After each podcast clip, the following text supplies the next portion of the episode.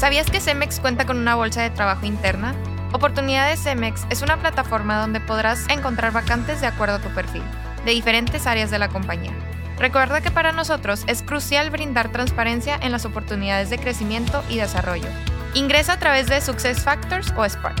Tú eres la mejor opción. Oportunidades Cemex.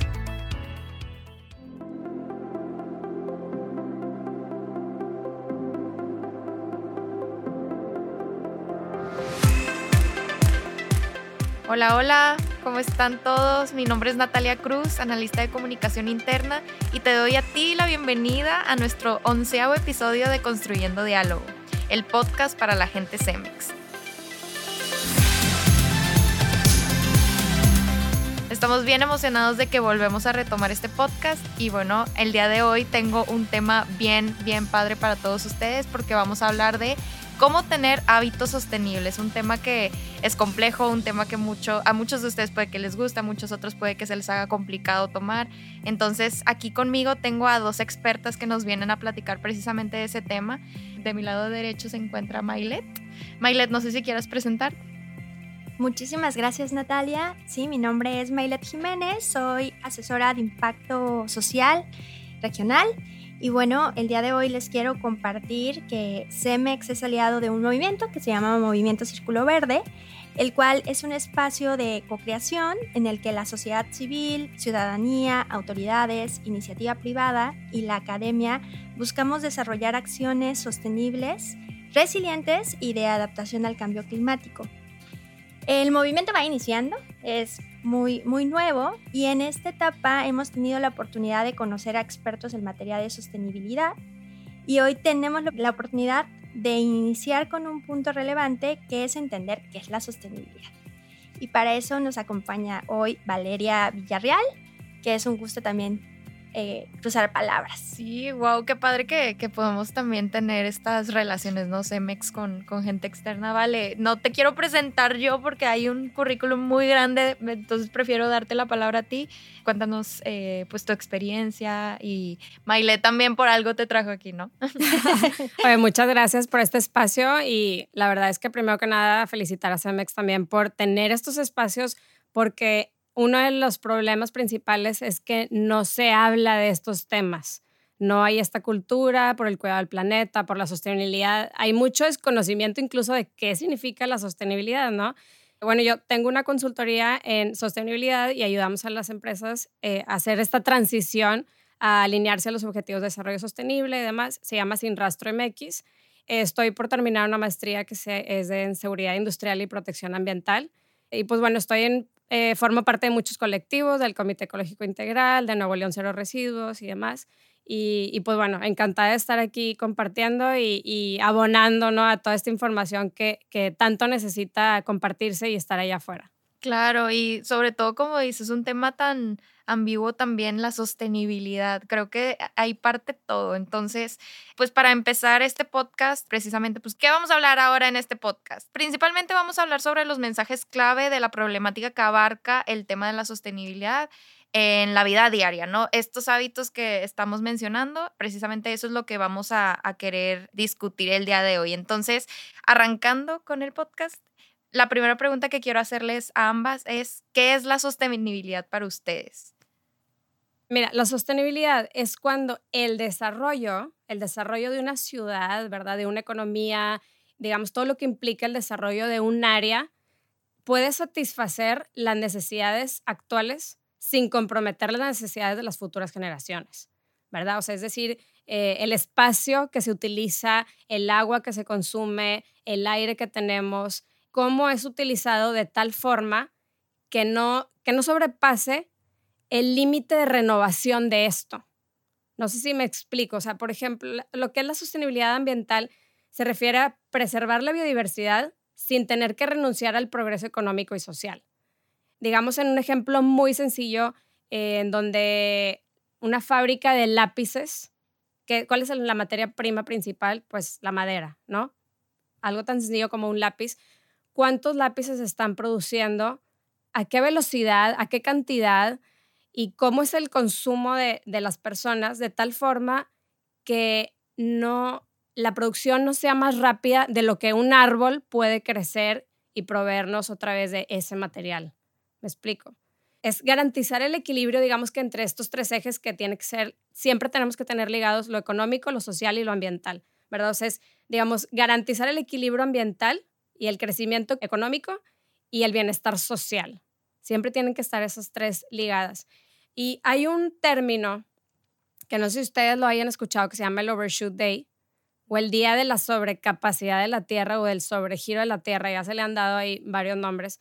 En Estados Unidos hay un movimiento muy grande que se llama el Overshoot Day Organization, que ellos hacen el cálculo de el día en que hemos consumido todos los recursos que eran destinados para consumirse durante todo el año.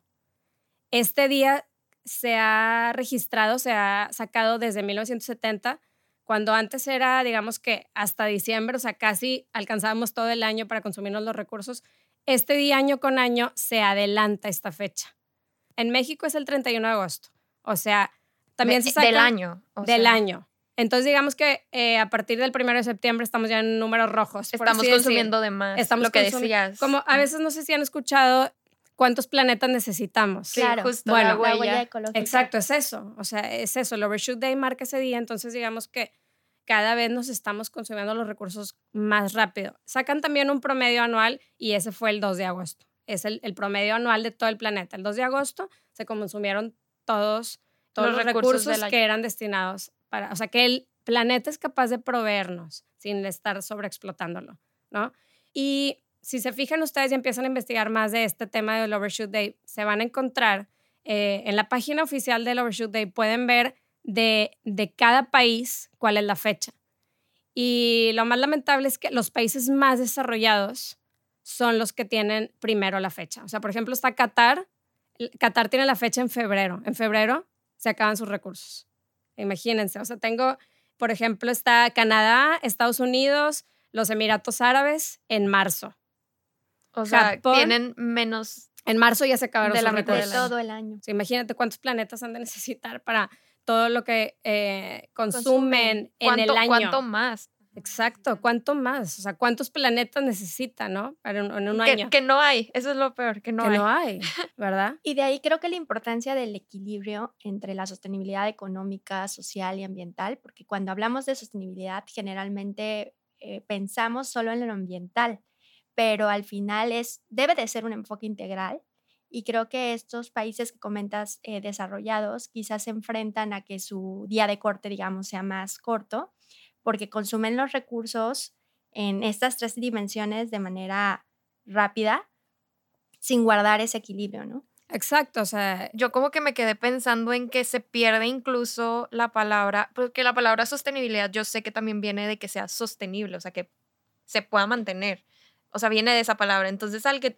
al, momento en que tú dices, es que en febrero se acabaron, o sea, se pierde la palabra. O sea, ya como que ya no existe, ¿saben? O sea, está Exacto, o sea, es porque es justo esa palabra de que el desarrollo no está garantizando que la velocidad de este mismo desarrollo y, del, y, del, y a la par con el consumo de las personas sea mucho más apresurado de lo que, de lo que este planeta nos puede brindar o de lo que puede regenerarse además de todos estos recursos y estos, esta sobreexplotación del planeta, en el tema de los alimentos tenemos un tercio de los alimentos que son desperdiciados. Sí, 100%. Y de aquí precisamente con esto que mencionas ya de la alimentación me quiero agarrar para pasar como a otra pregunta, como pues que de alguna forma no sé, siento que pudiera aportar una semillita a la solución o a, sí, hacer un cambio en esto que estamos mencionando de cómo podemos tener un estilo de vida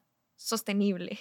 Hablando ya de hábitos, hablando ya de consumo, lo que estamos hablando, acciones, ya, ya ni siquiera de solo de alimentos. O sea, tú como persona, ¿qué puedes hacer para, para pues sí, aportar a, esto y hacer de, o sea, ya, sí, de tu día a día. tu día a día. claro. Sí, o sea, tener un estilo de vida de menor impacto, más sostenible. Este, como tú dices, a veces nos da mucha impotencia de, de que pues a lo mejor no vemos acción por parte del gobierno o lo que sea. Y decimos, pero bueno, ¿qué puedo hacer yo desde mi trinchera, por así decir, no?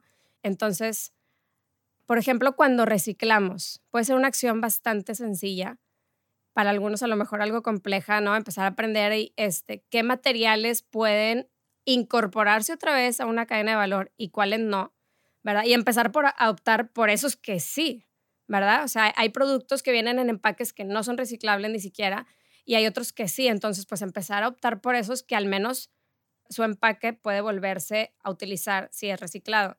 De esto también eh, estamos ayudando a que se ocupen menos recursos vírgenes del planeta. Ahorita hoy en día ya hay demasiadas empresas que están integrando a sus procesos productivos materia recuperada de otras empresas, ¿verdad? O sea, no necesariamente de la suya, pero... Y al mismo tiempo también hay otras empresas revalorizando estos residuos, ¿verdad? Dándole un valor a la basura, por así decir. Entonces, tú al momento que reciclas, estás ayudando a darle un valor. O sea, una cosa es basura y otra cosa son residuos. La basura es cuando está todo revuelto, los residuos es cuando los separamos y entonces es cada residuo ya tiene un propósito para continuar su vida útil. Claro. Y de ahí sale lo que es la economía circular, que creo que es un tema que también Movimiento Círculo Verde ahorita está tocando, ¿no, May? Sí, eh, la economía circular, justo el, el, recuperar estos residuos, que por ejemplo en Cemex ya se está haciendo en las concreteras, y, y que se vuelve a añadir al proceso productivo, eh, creo que es un, un buen avance para apostarle a lo que ya todos debemos de hacer para hacerlo sostenible y yo añadiría algo más de lo que ahorita comentaba de acciones, el consumo local, la importancia de volver a... De poner límites. De poner límites, de consumir, de, de, también nosotros hacer nuestros huertos en casa, el, el, consumir frutas y verduras de temporada, porque cuántas veces no vamos al súper, yo me pregunto, toda esa fruta, esa verdura que no se logra vender, ¿a dónde va? Ya tomamos esos recursos y después no hay quien los aproveche, ¿no? Entonces, creo que el consumo local podría ser una de las acciones y también el uso agua, de agua eficiente, que, bueno, actualmente, eh, para los que no estén aquí en, en, Monterrey, pero sigue siendo el estrés hídrico un tema. Sí, y no solo en Monterrey, yo he escuchado que también es en otros estados de México. Sí, leí en la semana que en Ciudad de México está pronosticado que para dentro de seis años ya no va a haber agua. Entonces, em, pues el uso de agua eficiente, el utilizar las aguas grises para lavar patios, para cuando también, eh, mientras que nos metemos a la regadera, aprovechar esa agua en el WC, eh, pudieran hacer la diferencia y ponernos metas, porque muchas veces como que tenemos la intención de hacerlo, pero si no tenemos un, un dato que nos oriente a decir si está bien o no, la campaña que actualmente está haciendo el, el Estado, eh, Agua y Drenaje, de ese un ciudadano de 100, eh, eso está muy interesante porque en teoría por día nosotros deberíamos utilizar 100 litros de agua. Entonces yo los invito a que cuando les llegue el recibo de agua, hagan sus cuentas y ver si están logrando por día consumir esos 100 litros. De hecho, ya te lo ponen en el recibo, es algo nuevo ah, y viene como este estás haciéndolo bien o te estás pasando de lo que deberías de consumir, etcétera. O sea, esa información se me hizo muy buena que hayan agregado ahí mismo al recibo, ¿no? Porque luego mucha gente pues ni, ni lo lee bien ni nada. Ni en cuenta. Nada más cuánto tengo que pagar, punto. Todo lo se acabó. Sí, como todo. También creo que eh, hay otro tema que no sé, no sabría cómo describirlo, a ver si ustedes me pueden ayudar. El tema como de la comodidad. Siento que eso también Ay, eso siento que es un tema que siempre prefieres la comodidad a tal vez, ay, es que pues después voy a tener que levantar donde puse el agua, echarla, ay, no, pues mejor le bajo, es lo más fácil. Entonces, ¿cómo crear esos hábitos? Es que creo que sí, es la comodidad y la rapidez, ¿no? Queremos todo, eh, vivimos como en esta era de lo rápido y lo, y lo cómodo, lo fácil. Entonces, es parte también de empezar a reflexionar, o sea, viendo este tema de cómo tener una vida sostenible, empezar a preguntarnos también qué es lo que te motiva a comprar, primero que nada, un deseo o una necesidad. O sea, eso también es una problemática muy grande porque a veces no nos damos cuenta, pero también somos víctimas de lo que vemos allá afuera, de la mercadotecnia, de las redes sociales, de muchísimas cosas que consumimos que realmente no necesitamos. También aquí toma un papel muy importante las cosas que, por ejemplo, tienen un impacto ambiental demasiado grande que vienen de otros lados, eso lo que tú comentabas, May, de que no son locales, y también empezar a preguntarnos por cada marca que consumimos. Yo, hay un ejercicio muy fácil que pueden hacer en sus casas, es en donde los invito a analizar su basurero, mm. semana tras semana, llevar como, digamos, un diario y empezar a analizar y empezar a ver cuáles son las cosas que con más frecuencia encuentran y a lo mejor por esas empezar. Esto lo consumo todas las semanas, todas las semanas está en mi basurero. Entonces, empezar a ver qué estoy comprando, quién es esta marca, a quién le estoy dando mi aprobación. O sea, es el poder del consumidor, es súper, súper valioso. Entonces nosotros al, momento de elegir un producto, le estamos dando nuestro voto, nuestra aprobación. Le estamos diciendo, continúa, te apoyo lo que haces, tus prácticas, todo. Entonces, si lo dejamos de comprar, estamos también mandando un mensaje, ¿verdad? O sea, empezamos a optar por estas alternativas que sean locales, que tengan un, un empaque que pueda ser reciclado o que pueda ser a granel. E incluso a granel, empezar a visitar tiendas a granel. Hay muchísimos productos que se venden a granel. Hay un montón de alternativas allá afuera que dices, oye, esta otra empresa está haciendo algo. Un porcentaje de sus ventas abonan a esta causa. O sea, hay muchas que hacen cosas y otras que, pues la verdad, están como que más empolvadas en esos temas, ¿no? Entonces, empecemos a darle nuestro voto a estas marcas, a empezar a hacer estos cambios, estas alternativas. También otra cosa es, además de ver qué es lo que nos motiva, inclinarnos más porque sea una necesidad más que un deseo, es estudiar con qué frecuencia, con qué cantidad y qué es lo que compramos, lo que les decía, o sea, qué marcas, de dónde viene, cómo se hizo, con qué ingredientes, muy importante en las cosas que son de cuidado personal, o sea, qué ingredientes tiene, qué me estoy embarrando en la piel el champú, el desodorante. Entonces, imagínense, a eso abonando a los alimentos, que también hay alimentos con muchísimas cosas que no deberían de estar, eh, no deberían de, incluso ser legales, ¿no? Este, De contener muchísimos conservadores y demás. O sea, hay estudiar muy bien esto, o sea, por tu propia salud, ¿verdad? Y también, pues, obviamente, por la sostenibilidad. Sí, sí, 100%. Ya falta muy poco para nuestro evento del año, Camino en Cemex 2023. Invitamos a todos nuestros colaboradores a ir preparando sus porras para celebrar en grande a nuestros homenajeados de este año, este próximo 13 de octubre. Recuerden que pueden verlo en vivo a través de nuestro canal de YouTube oficial de Cemex México. O si se encuentran en Monterrey, los invitamos a asistir de manera presencial a partir de las 4 pm. También no sé, como que con esto que mencionas, siento que hay muchas otras problemáticas a las cuales nos enfrentamos detrás, ¿no? Entonces, digo, ya dijimos muchas, pero creo que podemos ahora enfocarnos tal vez un poquito más en la raíz del el problema. Entonces, no sé si ustedes tengan como que algún dato de, sí, de dónde nace, no sé, cuáles son las problemáticas a las que nos enfrentamos ahorita. Pues bueno, me gustaría a mí arrancar con una que, que ONU Habitat la declaró, que es para el año 2035, en donde la mayoría de la población mundial vivirá en áreas metropolitanas. Entonces, esto eh, va a implicar que haya una demanda mayor de recursos, el estilo de la vida que se lleva en las áreas metropolitanas, pues está más enfocado al consumismo. Entonces es una muy buena reflexión para decir, bueno, si ya vamos para allá porque eh, el crecimiento urbano así lo está demandando, ¿qué podemos hacer actualmente en las ciudades para que ese enfoque cambie y, que no sigan creciendo como lo han hecho en los últimos años?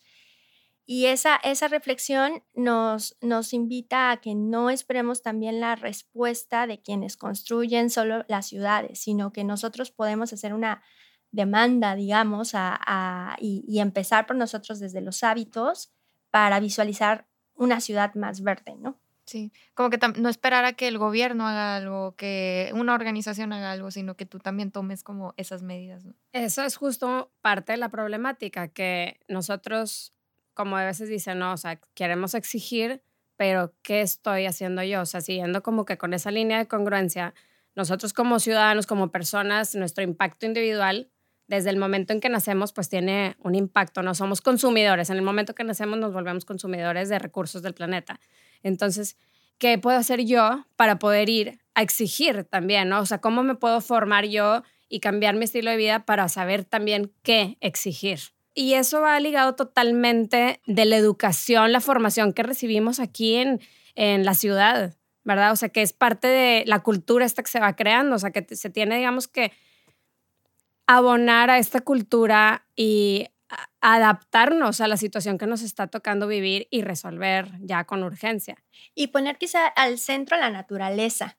Exacto. Porque actualmente eh, creemos que los edificios son la ciudad y por qué no pensamos en cómo estamos interactuando con la naturaleza para hacer esa ciudad. Creo que si cambiamos la perspectiva de con quién estamos interactuando y no solamente vemos desde nosotros como personas, como humanidad, eh, también nos va a ayudar a plantear nuevas soluciones, ¿no? Darle el respeto y el lugar también a la naturaleza. Porque al final, absolutamente todas las cosas que ocupamos para nuestra vida vienen del planeta. Sí. ¿Verdad? Entonces, digamos que partir de, ese punto. Sí, y a muchas personas, por ejemplo, les, les da algo como que lo digas tan directo, pero genuinamente sin la naturaleza y si nos la acabamos, nos vamos a morir todos. O sea, aunque sea un, como una oración muy fuerte, genuinamente es, hay que verlo también desde, desde como dices, desde, desde esa interdependencia de necesitamos de la naturaleza, necesitamos de los recursos, porque eso no es suficiente para hacerte un poco más sensible y consciente como de, de del consumismo que estás teniendo y de la problemática que hay en todo esto, ¿no? Y otra, por ejemplo, otra problemática también que veo es que, por ejemplo, la, procrastinación ambiental. No sé si habían escuchado ese término. Es, digamos que la humanidad se ha vuelto especialista para procrastinar, ¿verdad? Para decir, posponer o retrasar esta fecha. Cada vez vemos que para el 2030, incluso ya empiezo a ver que ahora están diciendo para el 2040 y dices, pues, ¿en qué momento se va a empezar ya a accionar realmente? También lo que, lo que, algo muy importante es también la falta de legislación ambiental para el cumplimiento de estos temas. Como ahorita platicábamos antes de que empezara el podcast, o sea, en, en otros países vemos regulaciones que son bastante estrictas, que si no se, no se hacen de esa manera, por ejemplo, lo que les platicaba, o sea, en Alemania, este, oye, si no separas la basura correctamente, simplemente no se la van a llevar. Y ahí se queda. Y hay multas. Exacto. O incluso para las empresas, oye, si no te tienes a estas, a estas regulaciones, estos lineamientos, tu empresa ya no puede operar en este país, porque gracias a ti el país no va a cumplir con estos acuerdos internacionales y demás. Entonces, tienes hasta esta fecha para hacer todos estos cambios y no, hazle como puedas. O volviendo al tema del poder de la tecnología. Sí, Esa es una problemática bastante así como nos puede ayudar la tecnología, también nos puede perjudicar demasiado. Hay que usarla, digamos, para beneficio de nosotros, para tener esta más información. Obviamente tener cuidado de las fuentes que consultamos, ¿verdad? Porque hay bastante desinformación también allá afuera. Y tener muy, mucho cuidado con las cosas que nos desvían de esto, ¿verdad? Hay muchos, digamos, ahorita hay influencers de absolutamente todo y es información que la verdad a veces no nos abona Nada. Este, y nos desvía de pues este estilo de vida, ¿verdad? O sea, que, es, digamos que nos guía hacia el consumismo. Sí, pues sí. Y vaya, pues para ellos es fácil también, ¿no? Como que recibir, recibir, recibir. Y eso es lo que muestran, de que recibe, recibe, recibe. Exacto, pero te digo, volvemos al tema de educación, educativo. Sí, 100%. Programas integrales que abarquen todos los niveles académicos, empresarial, a nivel gobierno. Los tomadores de decisiones tienen que estar formados en estos temas, ¿verdad? 100%. Muy bien, bueno, ya nos estamos quedando un poco de cortas de tiempo, pero no nos podemos ir sin hacer esta última pregunta de por qué debemos de hacer un cambio. Creo que dijimos ya muchas razones, pero ya desde una opinión más personal, ¿ustedes por qué creen que debemos ya de accionar y hacer un cambio? Porque ya no estamos en el tiempo en el que pensábamos en el cambio climático, ya es ebullición climática. Ya tenemos muchos hechos que nos dicen que ya no hay vuelta atrás, que ahora sí hay que actuar porque hay que actuar, si no, no habrá un mañana. Y tal cual la ola de calor que acabamos de atravesar, el estrés hídrico, vemos también ya muchos animales en peligro de extinción.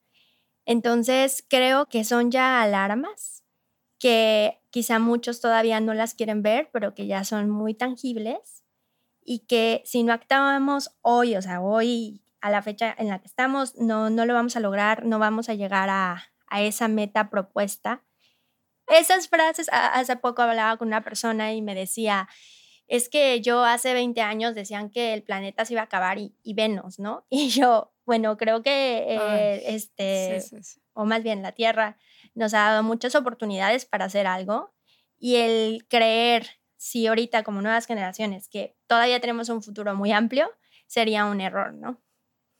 Hablando justo de esto que comentas, este, durante la época de la pandemia del COVID, sucedió algo muy increíble y que nos hizo darnos cuenta de el impacto que tienen nuestras acciones. Cuando el año que fue en el COVID ganamos un mes.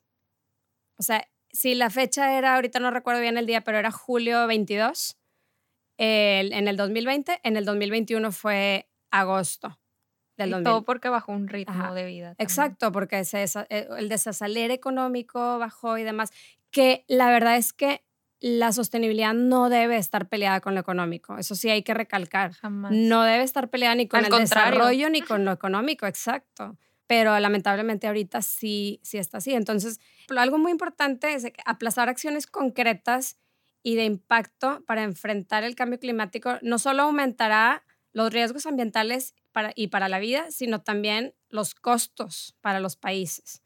La postergación de trabajo sobre este tema, según la ONU, puede elevarlos a un 44% para el 2050 como les decía al principio, estos tres ejes están totalmente ligados, lo social, lo económico y lo ambiental. Problemas que se desencadenan eh, por los efectos de la crisis climática es más calor, ¿verdad? A mayor calor, pues es más probabilidad que aumenten la, la temporada de huracanes y huracanes con mayor intensidad, ¿verdad? Y más duración. Menos agua. ¿Qué pasa cuando hay menos agua? Pues la gente también empieza a migrar, la migración entonces, las personas al, migrar se empiezan a concentrar en otras áreas, insuficiencia alimentaria, porque no, hay, falta de recursos. no hay alimentos eh, suficientes para cubrir esa población.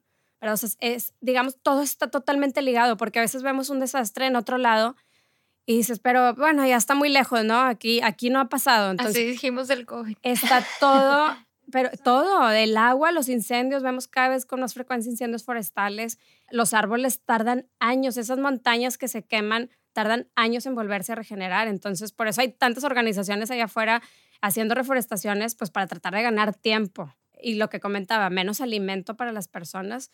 El derretimiento de los glaciares también va a afectar muchísimo a cierta población para que migre.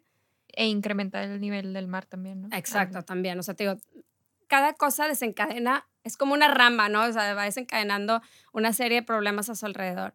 Y bueno, otra vez también mm, súper importante el tema de salud. Pues sin salud no hay educación, cómo desempeñas tus actividades, ¿verdad? De ir a trabajar, de estudiar, de hacer cualquier actividad, ¿verdad? De economía. Pues bueno, con esto yo acabaría y les dejaría de tarea hacer el tema, bueno, primero que nada, que escucharan, ojalá eh, con la gente con la que conviven el día a día este podcast para, digamos que tratar de contagiar a su alrededor. Siempre es mejor tratar de contagiarlo y que la gente lo, lo adquiera por convicción propia que, digamos, que sea algo impuesto, ¿verdad?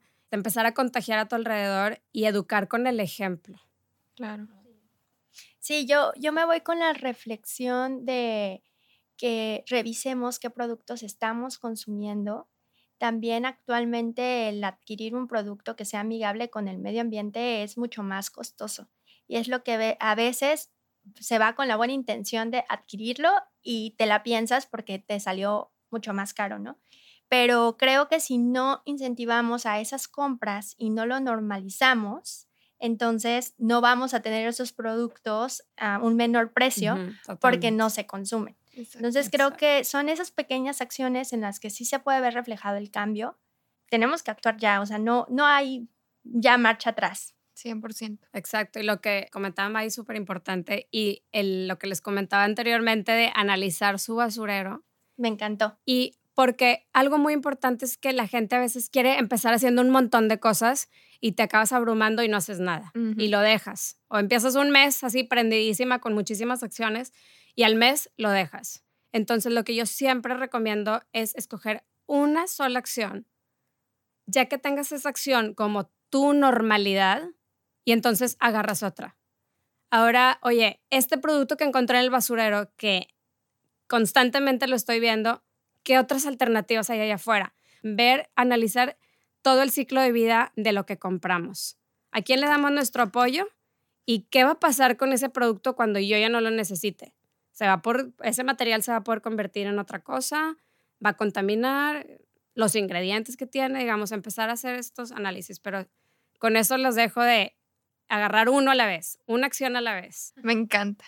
Bueno, pues muchas gracias por acompañarnos, gracias Valeria por estar aquí, gracias Maile también por enseñarnos aunque sea un poquito, ah, como dijo ya Valeria, esto les pedimos por favor lo compartan, lleven esta conversaciones a sus casas, eduquemos desde la raíz a sus hijos, a sus abuelos, parientes, parejas, etcétera.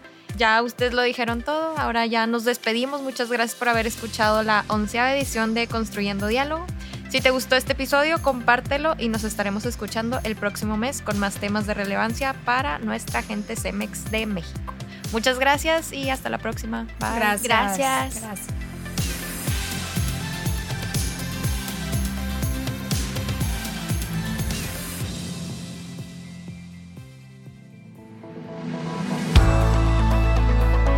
¿Hay un tema que te gustaría escuchar en Construyendo Diálogo? Escríbenos a somosemex.com con tus ideas. Queremos conocer tus intereses y seguir mejorando este canal institucional.